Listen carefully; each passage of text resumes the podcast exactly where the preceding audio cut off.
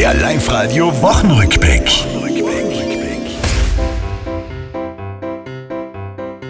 Kritik an der EU kommt diese Woche von Kanzler Kurz. Und Günther Platter, der sorgt seines Zeichens für einen Sturz. Beim Skitourengehen, so was auch ins Auge gehen kann.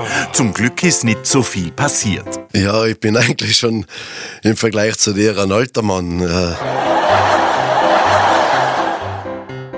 Ein kräftig Lebenszeichen in Tirol macht dieser Tage der Winter für die einen, Freud für andere eine Plage. Zu groß der Wunsch nach Wärme, Sonne, Seele baumeln lassen. Wie komm ich nur in Frühlingsstimmung? Shoppen gehen. Frühlingsfarben, Osterdeko, dann müsste es passen.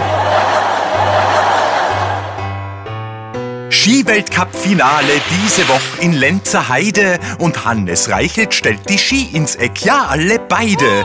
Rennen waren ihm lieber als Tarantel oder Boa, denn davor hat er keine Angst. Spinnen und Schlangen mag ich gar nicht. Fahr lieber da.